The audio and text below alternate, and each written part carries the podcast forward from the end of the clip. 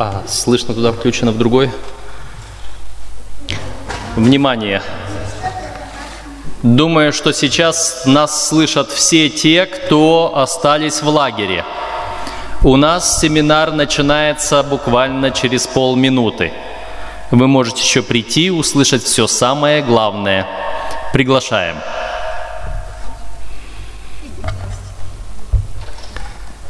Идут. Идут. Хорошо, когда народ идет.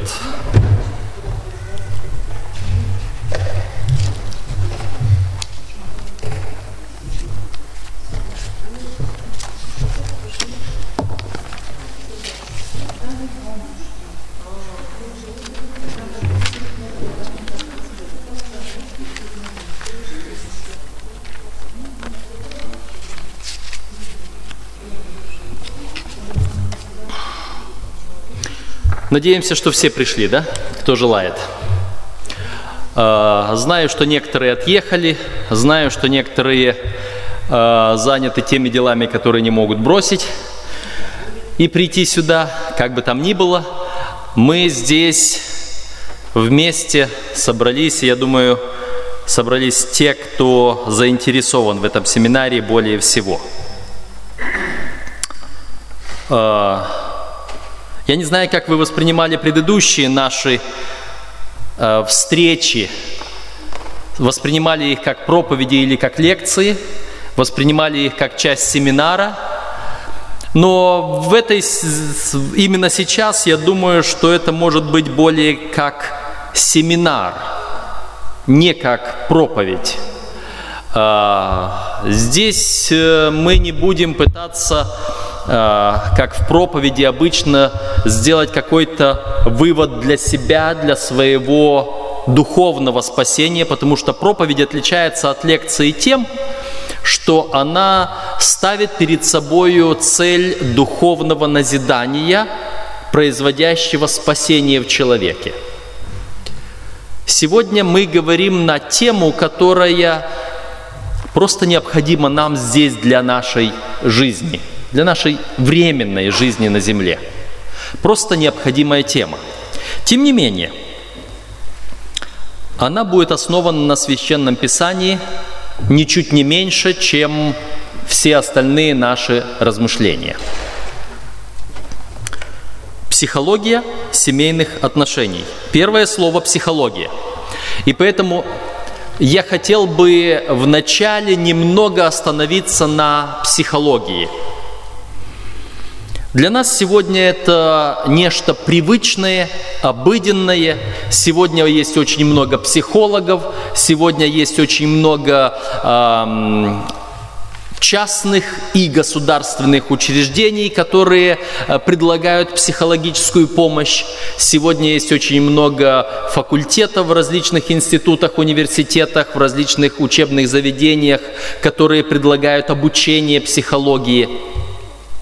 Но так было совсем не всегда. Э, может быть, э, немногим более ста лет тому назад о психологии знали единицы, и психология вообще не считалась наукой.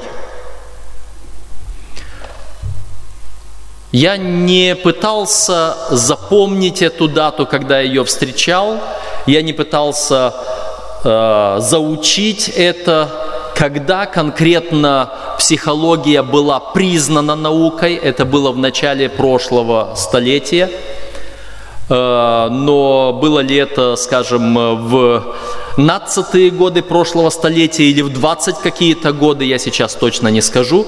Э, психология не так быстро вошла в науку, только потому, наверное, что изначально психология зарождалась как антирелигиозное движение. По этой причине э, все церкви изначально отрицали психологию вообще. И э, тем людям, которые э, так или иначе э, восприняли психологию как э, нечто нужное, важное, полезное э, и даже научное, им э, стоило довольно-таки большого труда заставить научный мир признать психологию как науку. Мне кажется, что не одна только психология шла так долго к научному признанию.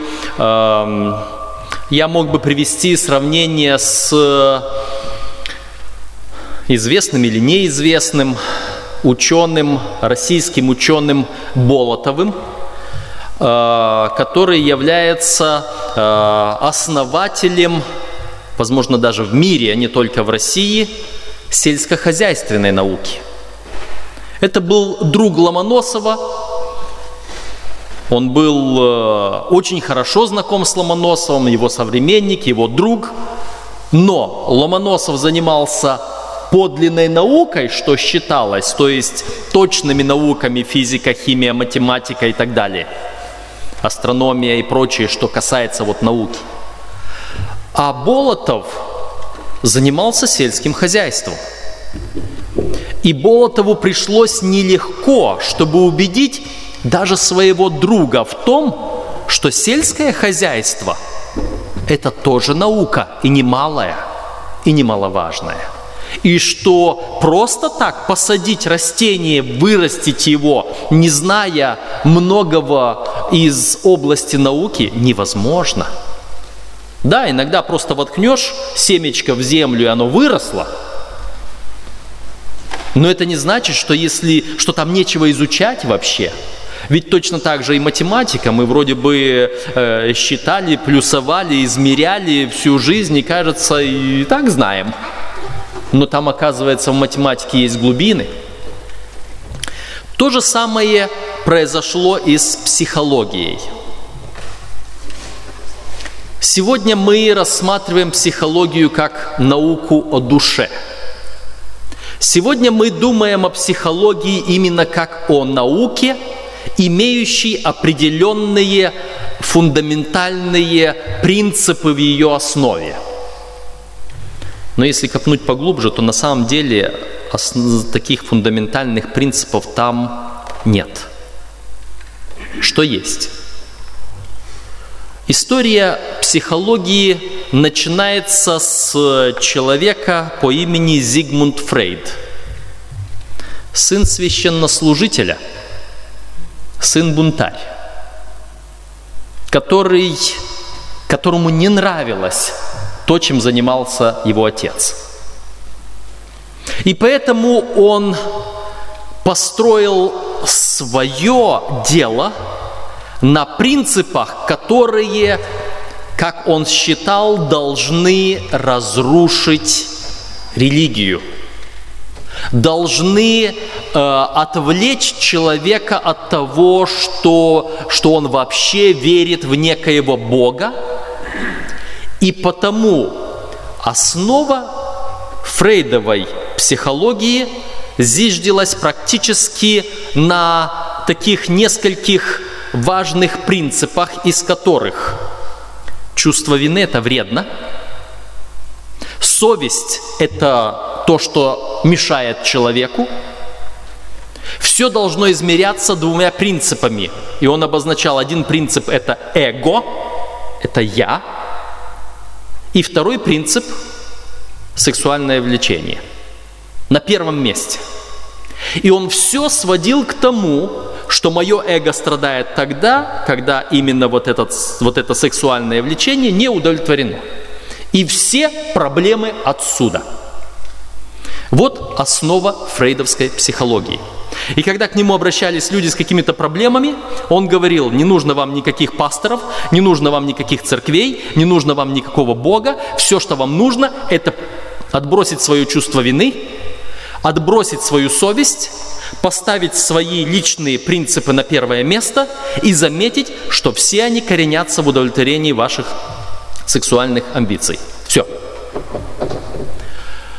А, со временем последователи Зигмунда Фрейда понимая, что вот такое радикальное противопоставление библейскому учению, оно не воспринимается половиной, по крайней мере, населения, хотя э, Зигмунд Фрейд жил в то время, когда э, в обществе противление церкви росло. Это время после французской революции, это время атеизма, это время становления коммунизма, это время Дарвина, эволюции, это время различных открытий э, в области науки и техники, это различные открытия э, с другой стороны в географии, в э, прочем. Это время, когда спиритизм появляется в самых разных формах. То есть вот это время, в какое вышел Фрейд со своим учением – и как кто-то говорил, если найдется человек, которому придет самая странная и, будем говорить, неприемлемая идея в голову, если вот с каким-то странной идеей, если хоть один человек появится, то найдется еще хоть один человек, который эту идею воспримет. Если бы я вам сейчас что-нибудь такое сказал, что, допустим, понимаете ли, вот этот зеленый цвет, вот просто стояв, смотря на него, можно вдруг сделать его желтым, то появится хоть один человек, который поверит и уставится на этот зеленый цвет с целью сделать его желтым. Это вообще из области психологии, между прочим. Из, из области того, как люди верят людям, как люди воспринимают что-то. Поэтому вот то время, когда появился Фрейд, оно было плодотворным или плодородным для того, чтобы развивались вот такие всякие идеи. Последователи Фрейда начинали как-то более облагораживать психологию, немного затуманивать вот такие яркие противоречия священному писанию и морали, которые были у Фрейда. Стали привносить туда нечто более христианское или нечто более здравомысленное и так далее.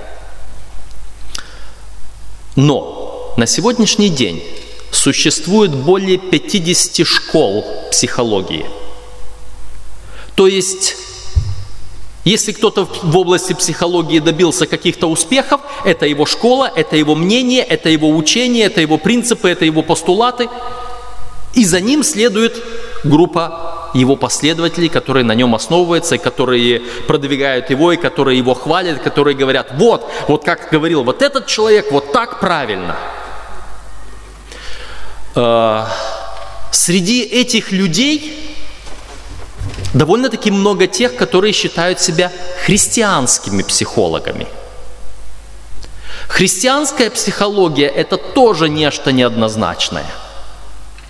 Потому что есть христианские психологи, которые берут, можно сказать так, стопроцентную фрейдовскую психологию и разве что видоизменяют некоторые термины, некоторые вещи называют другими именами – как христианство в свое время восприняло язычество.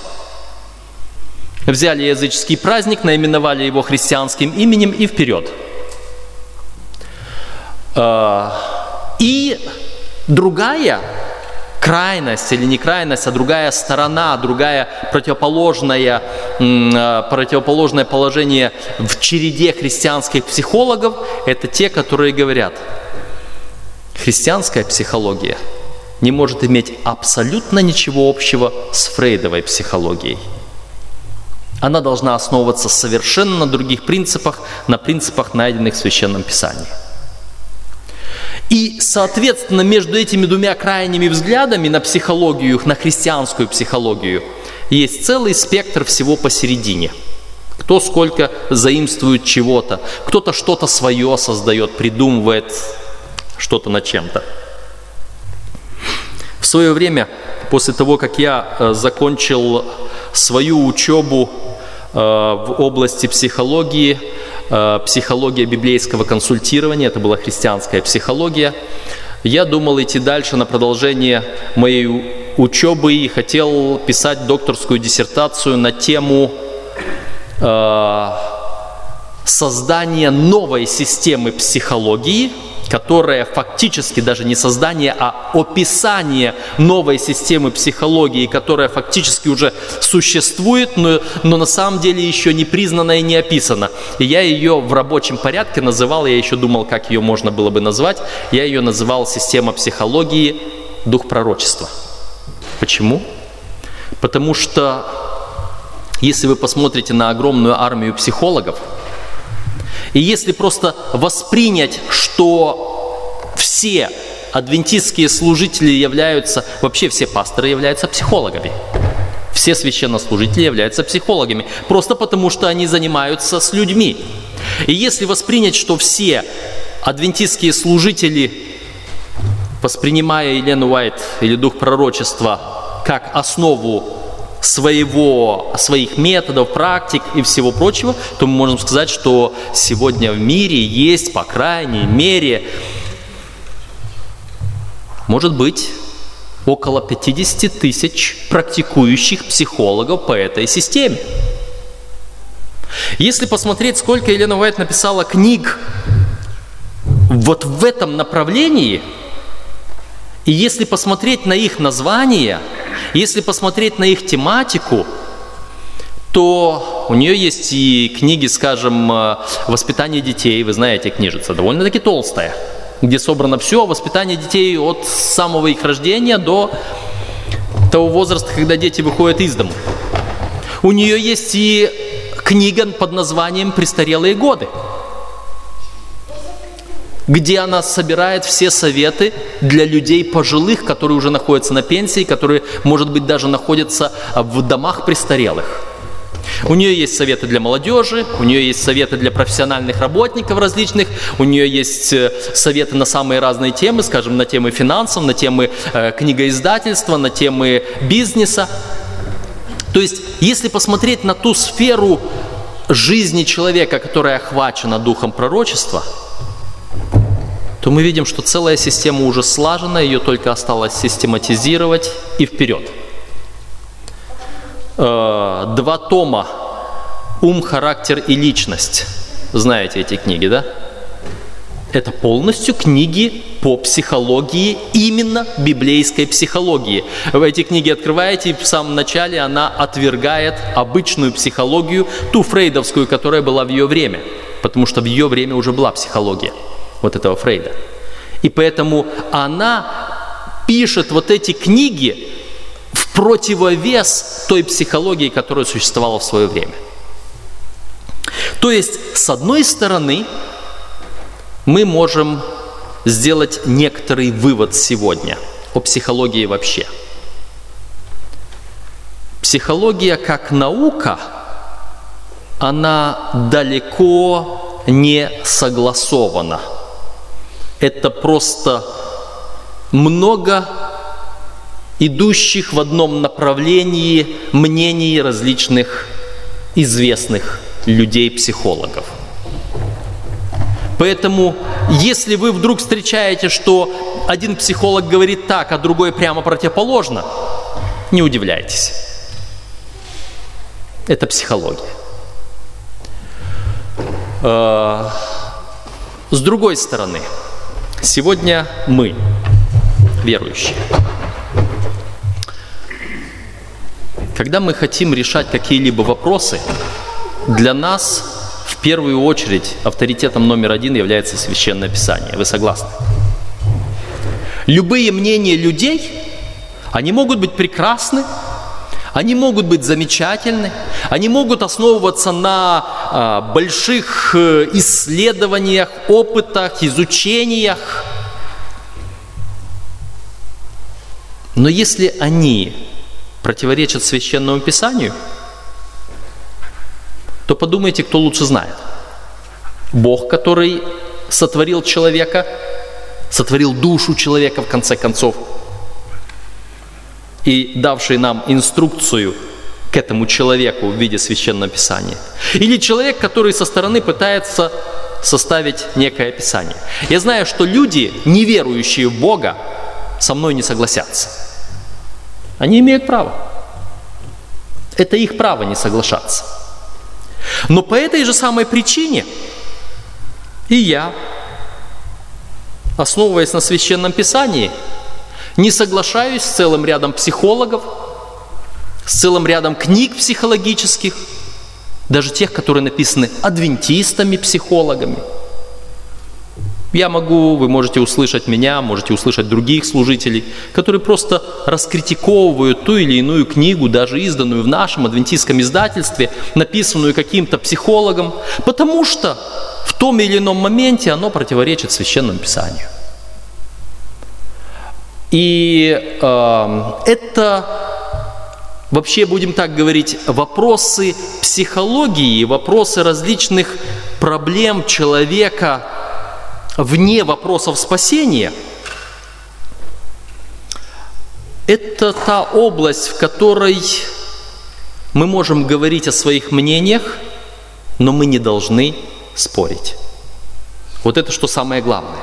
Мы можем говорить о своих мнениях, но мы не должны спорить. Это как если бы сейчас мы с вами стали обсуждать, здесь большая часть сестер и сестры обычно отвечают за кухню, да? И мы бы с вами сейчас стали обсуждать вопросы, как правильно приготовить борщ.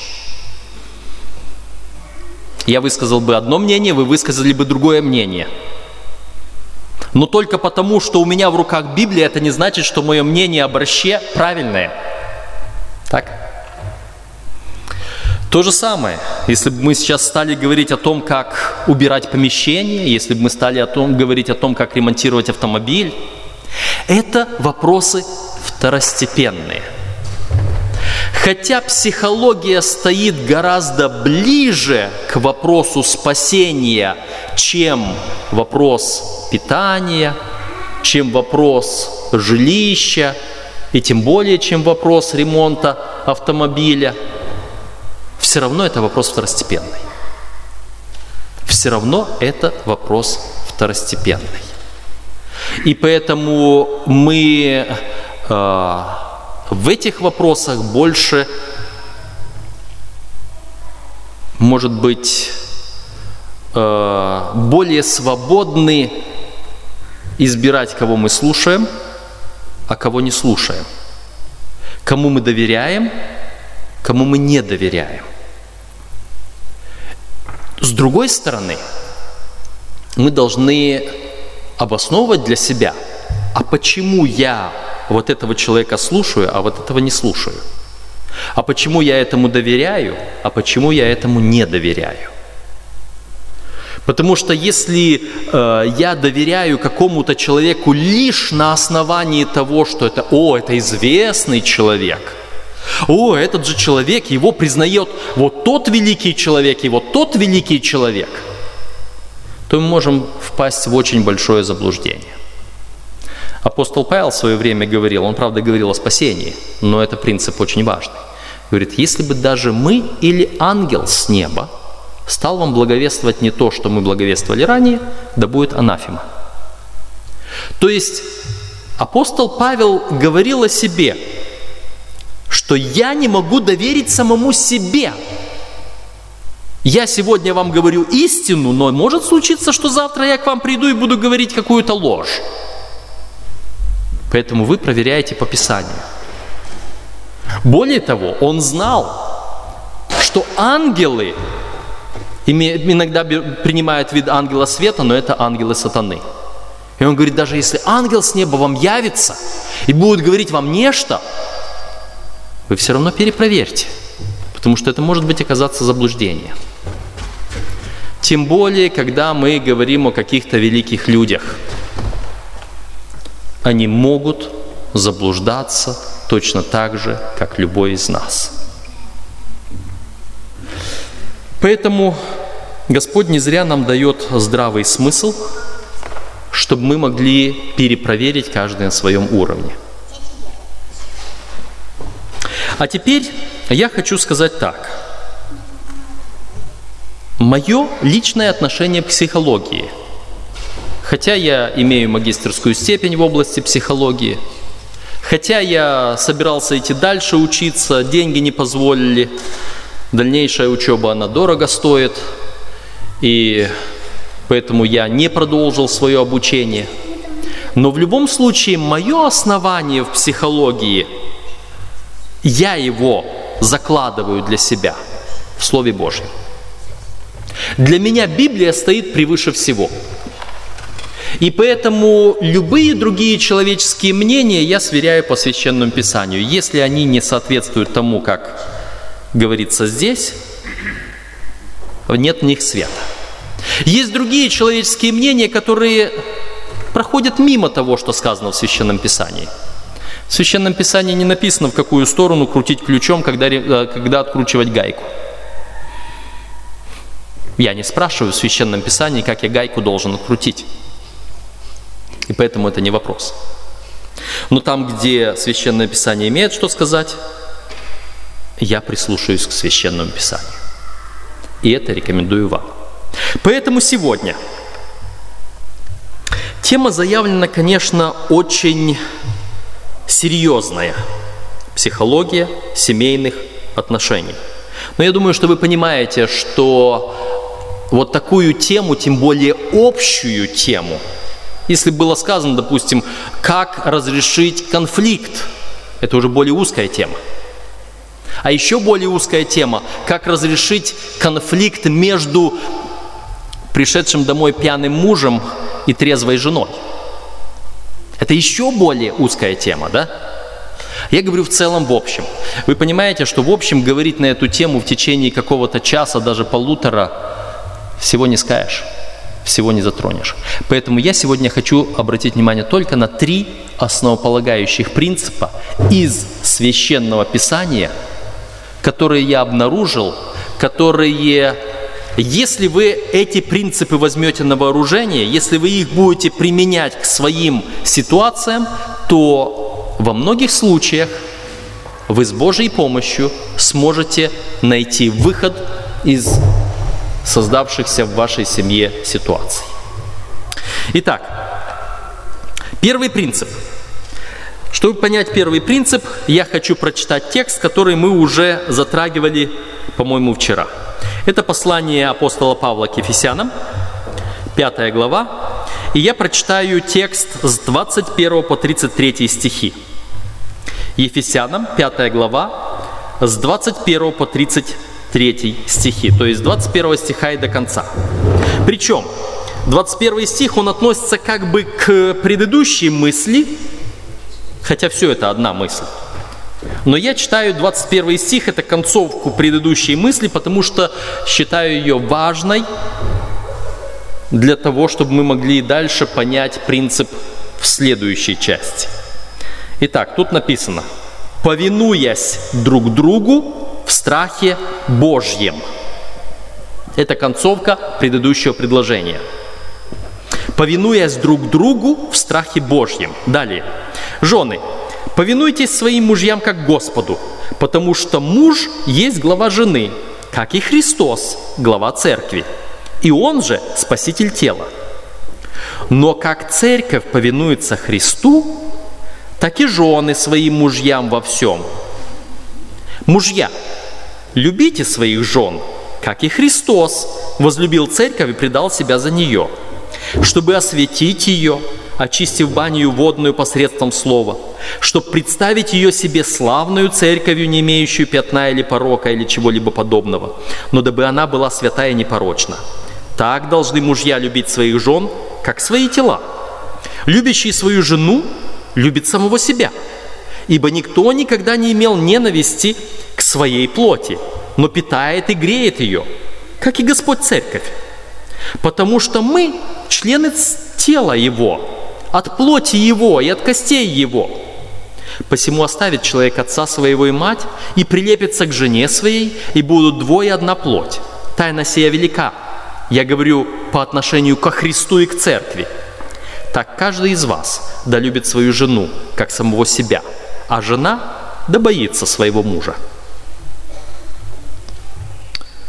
Вот в этом отрывке апостол Павел переплел отношения Христа и церкви и отношения мужа и жены. И он как бы использует одно и другое образом противоположного. Отношение Христа и Церкви является образом того, как муж и жена должны любить друг друга. Взаимоотношения между мужем и женой является образом того, как Христос относится к Церкви.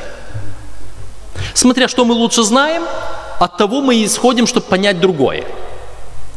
Я думаю, что посвятив э, целую неделю для того, чтобы понять отношение Бога к нам, мы сейчас можем на основании отношения Бога к нам поговорить о том, каким должно быть отношение между мужем и женой. И вот этот первый принцип, я его так и обозначил для себя.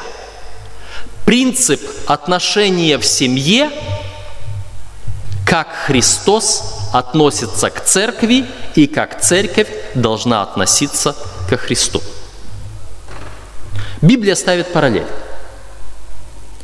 В семье отношения должны быть таковы, как Христос относится к церкви и как церковь должна относиться ко Христу. Давайте мы посмотрим на э, вот эти сравнения и э, немножечко больше, немножко расширим вот эти моменты. Вот у нас представлено муж – и Христос, жена и церковь. Жена должна повиноваться мужу, как церковь Христу. Муж должен любить жену, как Христос церковь. Э, сказать просто это легко. Но сразу же задается несколько вопросов, возникают несколько вопросов. И первые вопросы возникают к мужу. А всякий ли муж настолько хорош, как Христос для церкви?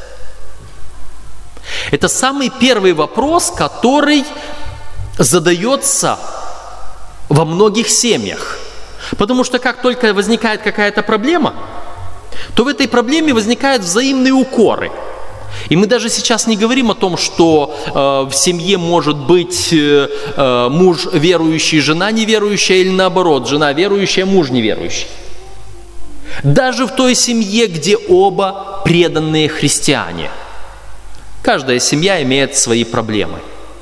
И обычно я говорю так, если кто-то говорит, что в семье, в чьей-то семье они не ссорятся,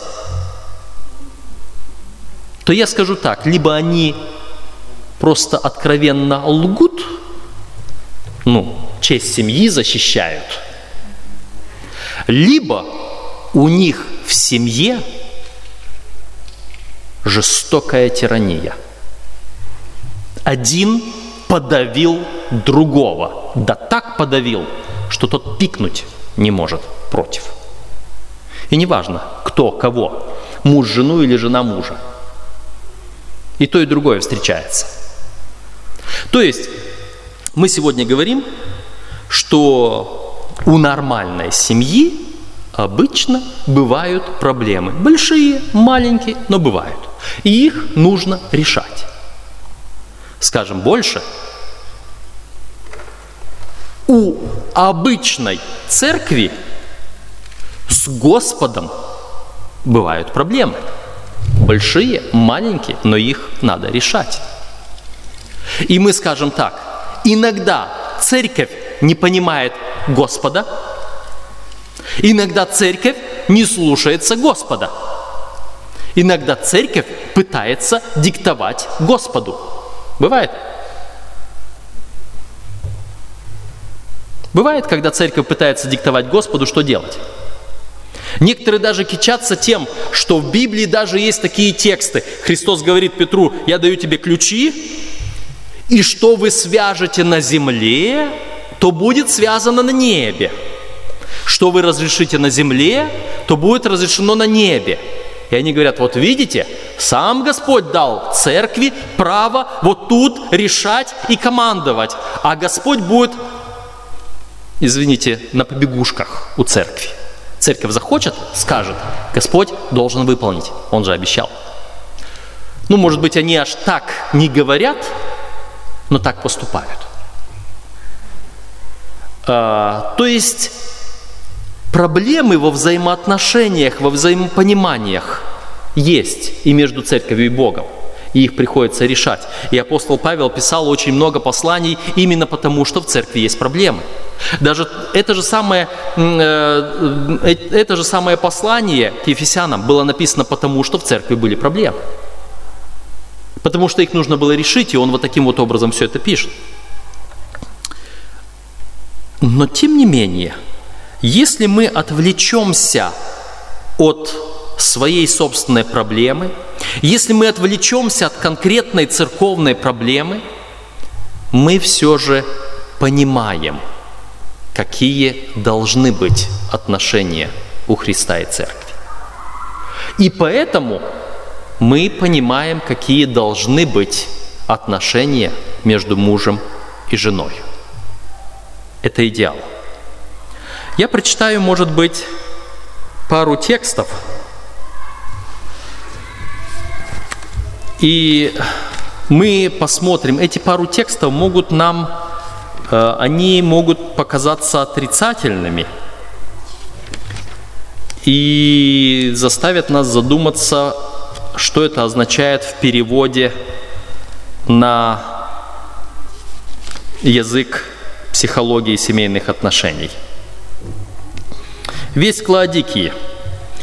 Третья глава книги Откровения, 20 стих.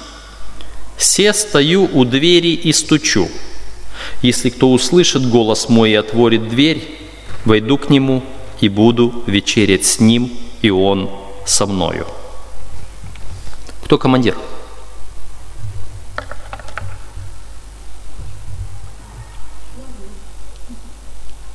Кто командир?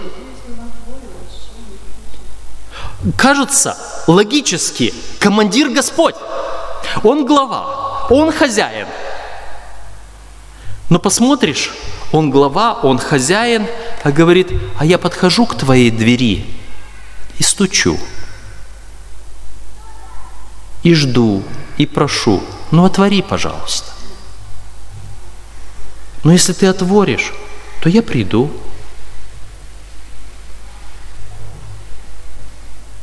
Давайте мы подумаем, как это должно отразиться на нашей церкви.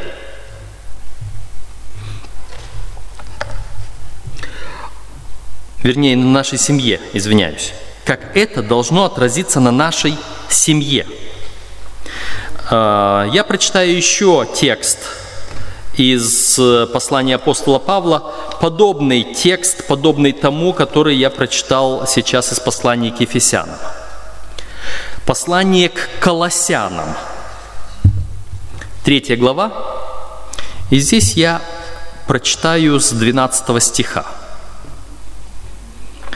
«Итак, облекитесь, как избранные Божии, святые и возлюбленные, в милосердие – благость, смиренномудрие, кротость, долготерпение, снисходя друг другу и прощая взаимно, если кто на кого имеет жалобу. Как Христос простил вас, так и вы.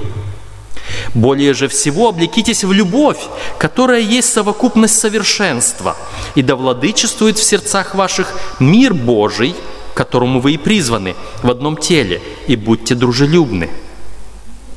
Слово Христово для, да вселяется в вас обильно, со всякой премудростью. Научайте и вразумляйте друг друга псалмами, славословием и духовными песнями, во благодати воспевая в сердцах ваших Господу. И все, что вы делаете, словом или делом – все делайте во имя Господа Иисуса Христа, благодаря через Него Бога и Отца. Жены, повинуйтесь мужьям своим, как прилично в Господе. Мужья, любите своих жен и не будьте к ним суровы. Дети, будьте послушны родителям вашим во всем, ибо это благоугодно Господу. Отцы, не раздражайте детей ваших, дабы они не унывали – и все, что делаете, делайте от души, как для Господа, и не для человеков, зная, что в воздаянии от Господа получите наследие, ибо вы служите Господу Христу. А кто неправо поступит, тот получит по своей неправде. У него нет лицеприятия. Вот этот отрывок, большой отрывок, с 21 стиха по 33. Да? Нет, с 12 по 25. С 12 по 25. В третьей главе к Колоссянам. Этот отрывок, он содержит так много того, что подчас нам не хватает в семье. Наставления, пожелания, ответы на ключ к тому вопросу, который должен быть. Как решить проблему. Возьмите любой текст из, этого, из этой части и попытайтесь приложить его к решению проблемы. И увидите, там так много, что можно было бы принять и использовать. Но проблема остается. Когда я задал вопрос в отношении того, почему Христос стоит и стучит у двери, то я подумал о том, кто в ком нуждается. Церковь во Христе или Христос в церкви?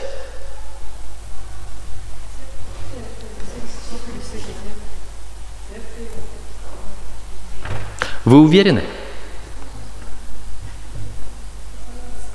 Кто в ком нуждается?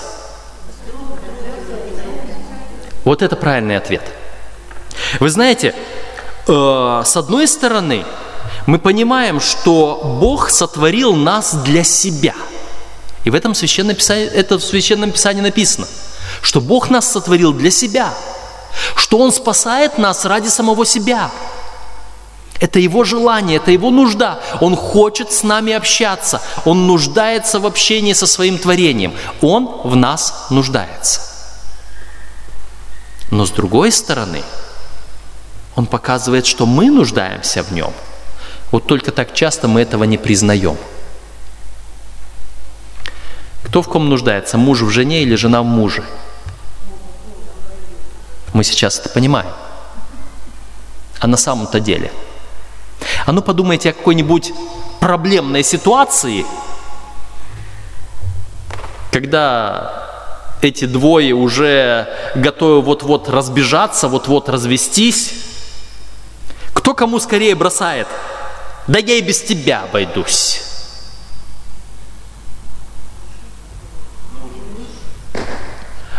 Вы знаете, ситуация бывает и та, и другая. Ситуация бывает та и другая. Но я об этом говорю вам только для того, чтобы вы... Вы знаете, у каждого бывают моменты, когда эта мысль, по крайней мере, пусть пролетает мимо, но пролетает. И от нас зависит, мы эту мысль поймаем, удержим, обсмакуем, или мы просто ее, слушай, лети, ты не ко мне относишься. Я сейчас обращаю на это внимание для того, чтобы вы, когда в очередной раз у вас может появиться такая мысль, шальная, не от Господа, чтобы вы могли понять, что нету того, который вот один нуждается, а другой просто вынужден. Один друг в друге нуждаются. Взаимозависимы. И здесь нет того, что вот а, ты во мне нуждаешься, вот я сделаю, ты за мной будешь бегать. Этого нет. Тут шантажировать некого. Разве что самих себя. Иногда нам кажется, что у меня, вот у меня есть что-то такое, чем я могу его или ее пошантажировать. М-м. Не получится. Потому что всегда у палки есть два конца – В то же самое время, наверное, вы заметили, в Священном Писании акцент ставится как-то односторонне. Если сравнивать Христа и Церковь, тут понятно. Если сравнивать мужа и жену, то кто-то начинает задавать вопрос, а почему? Вот почему жена должна повиноваться, а муж только любить? А почему не наоборот? Священное Писание дает некоторый ответ. И я хочу его прочитать не для того, чтобы сейчас кому-то дать палку в руки. Если даже вы ее возьмете, то помните, что у палки есть два конца.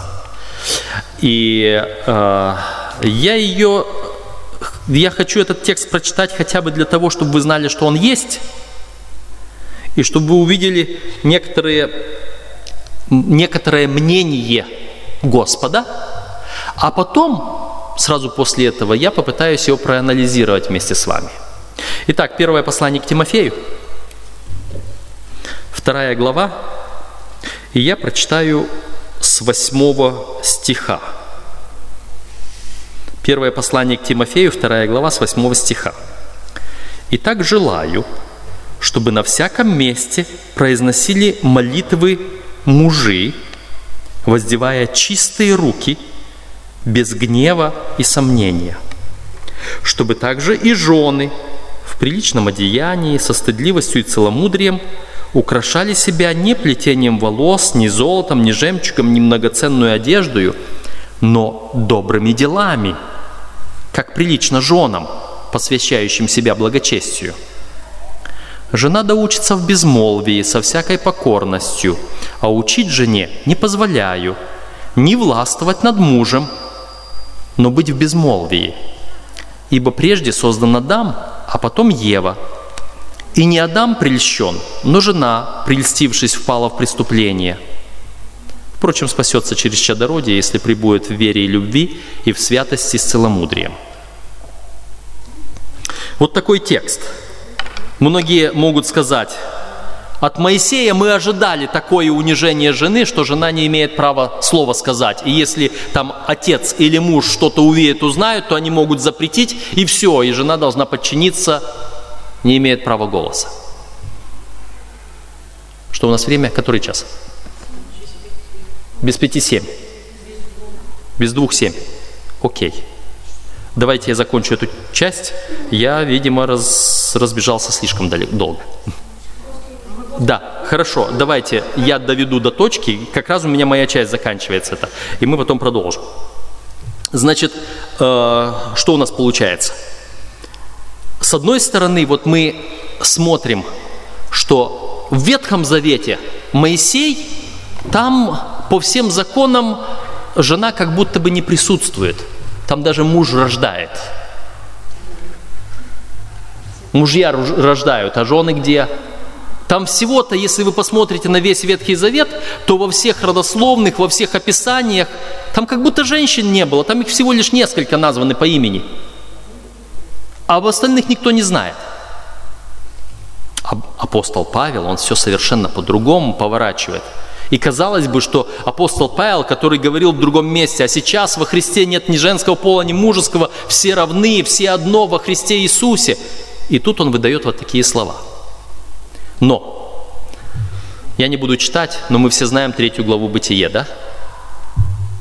Третья глава Бытие. Во второй главе написано, как Бог сотворил сначала Адама, а потом Еву. Но это была вторая глава. А вот в третьей главе Смотрите, что происходит.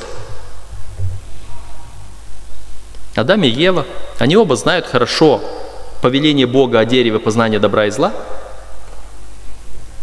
Адама мы в начале третьей главы не видим. Мы привыкли думать, что вот она Ева такая сякая взяла да ушла от Адама. Но погодите, а кто должен был позаботиться о ней? А где он? Где Адам? Почему Ева оказалась одна у дерева познания добра и зла? Здесь можно сказать двояко. С одной стороны, она сама виновата, она сама первая взяла, ушла, в стиле, что Павел пишет Тимофею. Вот она такая сякая, непокорная, взяла и все, бросила и пошла грешить. А он, допустим, даже и не заметил, когда она ушла. А почему он не заметил? Библия не говорит. Мы можем придумывать самые разные предположения, почему. Но я сразу задаю вопрос, а где он был? Если он поставлен главою над женою, то где он был? Когда вдруг что-то происходит на предприятии, с кого спрашивают? С того человека, который что-то натворил, или вызывает его начальника? И начальник первый теряет свое место, если вдруг какое-то преступление или какое-то ЧП произошло. А с этим, который непосредственный виновник, с ним потом будут разбираться как-то, может и вообще забудут его имя, как его зовут. А начальник несет ответственность, потому что он должен был быть на своем месте. И поэтому, когда Бог пришел, он стал спрашивать не у Евы, он стал спрашивать у Адама, что ты сделал? Адам, где ты? Но смотрим дальше по этой истории – мы находим, что Ева, когда она там после диалога со змеем решила, что этот плод довольно вкусен и полезен, взяла его, съела, все, радостная, бежит к Адаму. И что получается? Вы знаете, стандартная картина, как у нас обычно часто получается. Жена прибегает и убеждает мужа. Хотел муж того или не хотел, это как то говорят.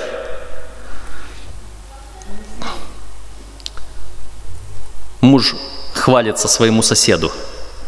Ты знаешь, сегодня жена встала передо мной на колени. Он говорит, да, и что она сказала?